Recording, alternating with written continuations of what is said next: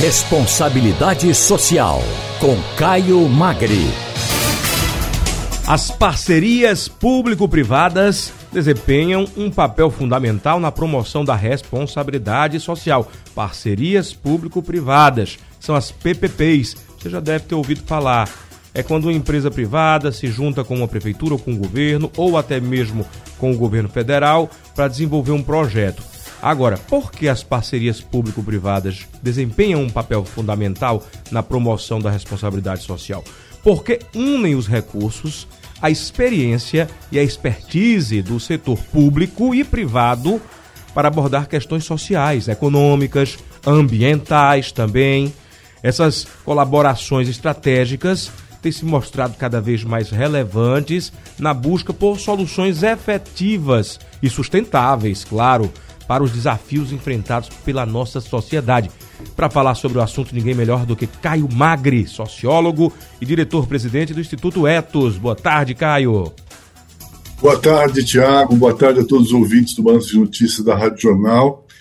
É um prazer aqui estar conversando sobre essa questão. Né? Me parece que ela, ela nos ajuda a pensar numa participação da sociedade, do setor privado e do Estado nas soluções efetivas, como você mesmo lembrou, é, e sustentáveis para os desafios que a gente enfrenta.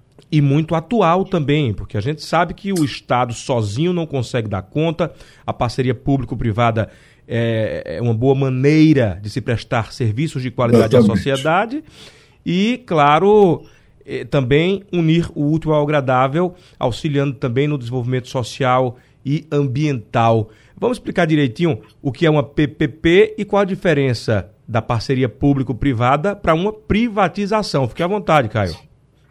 Muito bem. Eu acho que a gente tem aqui uma, uma, uma, uma questão que envolve conceitos e políticas públicas distintas. Né?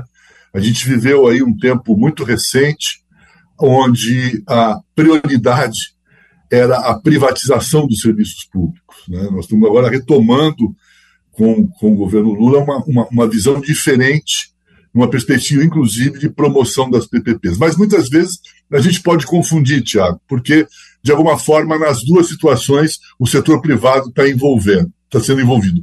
Agora, uma, uma coisa que é muito interessante e importante de entender é de que, é, de alguma forma, o impacto desses dois conceitos e políticas distintas, que são distintas, podem também fazer diferença na promoção da responsabilidade social das empresas e do poder público. Como você disse, as PPPs são colaborações entre o setor público e o privado para fornecimento de bens e serviços públicos. E a grande diferença da privatização é de que nesse modelo o governo permanece ativamente envolvido, seja no financiamento, seja no planejamento, no controle das atividades, né, exigindo a prestação de contas para o setor privado, que é responsável pela operação e gestão do serviço. Vocês, em Recife, tiveram é, várias iniciativas, tem várias iniciativas municipais, estaduais e nacionais dentro desse, dessa perspectiva de PPPs. É só lembrar a construção dos equipamentos para a Copa do Mundo, os equipamentos para as Olimpíadas, estou dando alguns exemplos aqui, onde foram construídas PPPs. Né? Então, acho que essa é, e ela tem sido utilizada fundamentalmente em áreas como infraestrutura e transporte.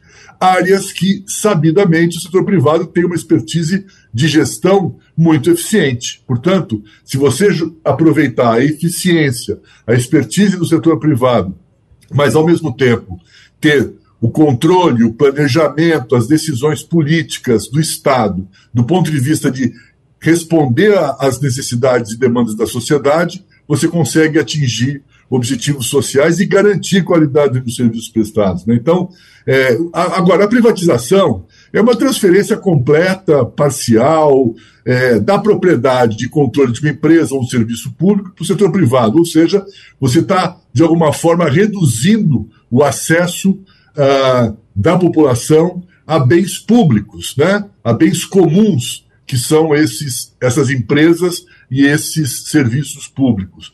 Portanto, você pode ter, sem dúvida, uma redução do atendimento, da participação da sociedade nesse processo.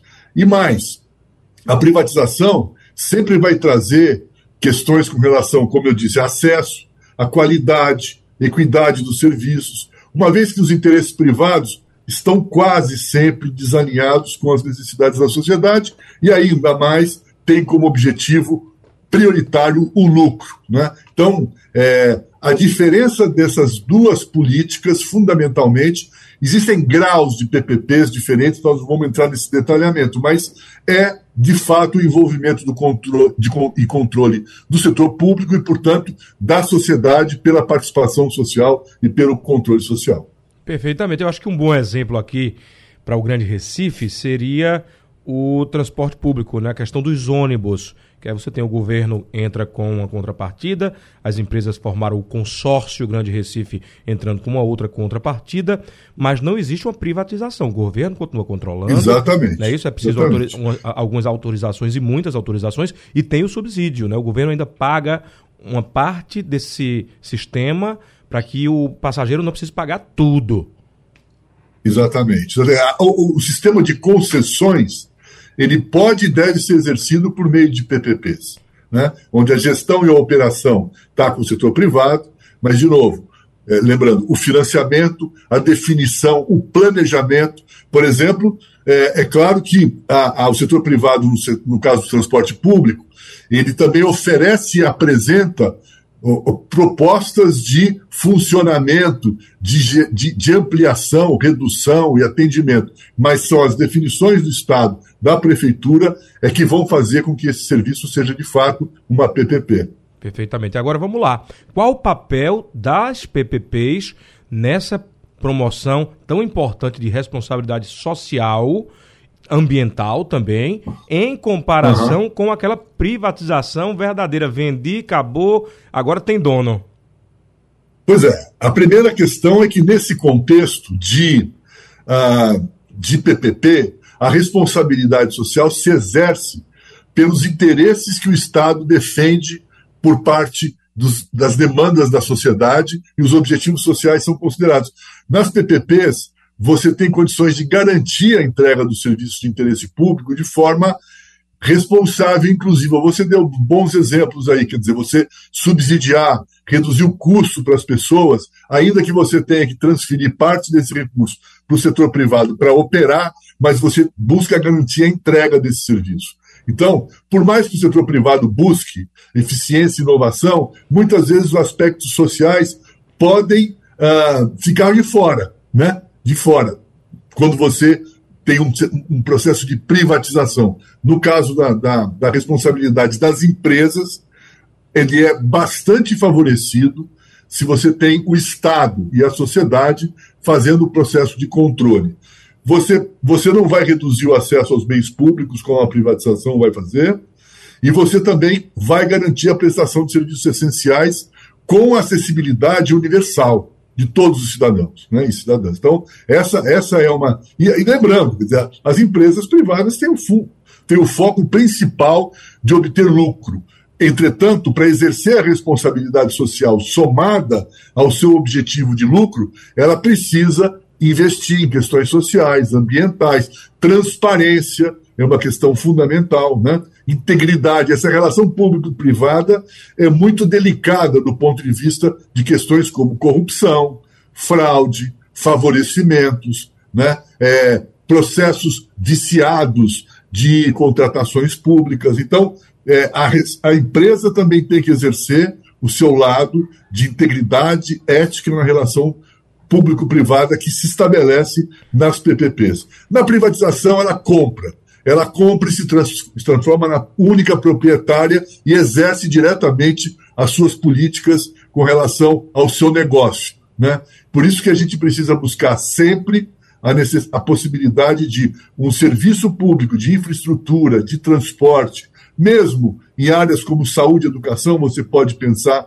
nesse modelo, onde a responsabilidade social exercida pelo Estado no controle, no financiamento, no planejamento, e das empresas, numa operação transparente, eficiente e de atendimento universal, possam se realizar de uma maneira satisfatória.